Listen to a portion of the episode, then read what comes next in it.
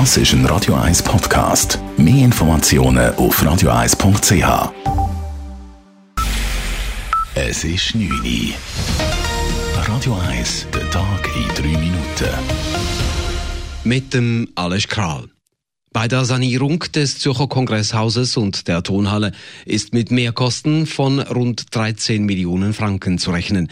Die Bauarbeiten werden zudem ein halbes Jahr später fertig. Die Eröffnung ist nun auf März 2021 verschoben worden. Grund dafür sind eine schlechtere Bausubstanz als erwartet, Unschärfen bei der Planung und Zielkonflikte, wie der zuständige Zürcher Stadtrat und Hochbauvorsteher André Odermatt heute sagte. Wir haben sehr komplexe Zielkonflikte zu lösen zwischen, als Beispiel, Brandschutz, Denkmalschutz und einem modernen Betrieb, wo jetzt erst auf der Baustelle wirklich gelöst werden können, wo sich jetzt kombiniert mit der sehr schlechten Bausubstanz jetzt einfach zeigt, wir müssen mehr Gelder einstellen. Die Kongresshausstiftung benötigt zusätzlich einen Investitionsbeitrag von 9,4 Millionen Franken, weil durch die Verschiebung des Eröffnungstermins zusätzliche Kosten bei der Tonhalle Gesellschaft entstehen, kommen weitere 3,7 Millionen Franken hinzu.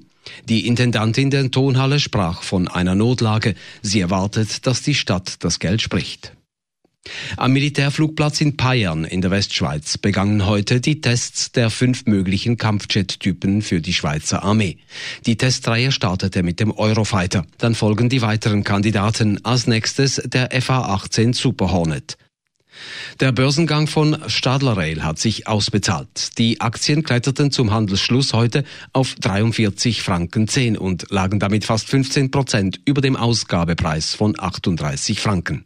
Peter Spuler zeigte sich mit dem Börsenstart seines Unternehmens sehr zufrieden, wie er im SRF sagte. Wir wollten ja bewusst mit dem Ausgabekurs nicht äh, alles ausreizen und dann irgendeinen Absturz erleiden, sondern äh, einen fairen Preis dem Markt offerieren und von dem her gesehen, ja, bin zufrieden. Durch den Verkauf seiner Aktien verdient Spuler rund 1,5 Milliarden Franken. Sein Anteil am Unternehmen sinkt von 80 auf etwa 40 Prozent. Bei der Abstimmung über den AHV-Steuerdeal am 19. Mai zeichnet sich ein knappes Resultat ab. Laut einer Umfrage des Forschungsinstituts GFS Bern würden aktuell 54 Prozent Ja sagen zur Anpassung der Unternehmensbesteuerung und zu einem Milliardenzustub für die AHV. Deutlicher sieht es bei der zweiten Vorlage aus, der Verschärfung des Waffenrechts. Gemäß der Umfrage würden aktuell zwei Drittel der Stimmberechtigten zustimmen.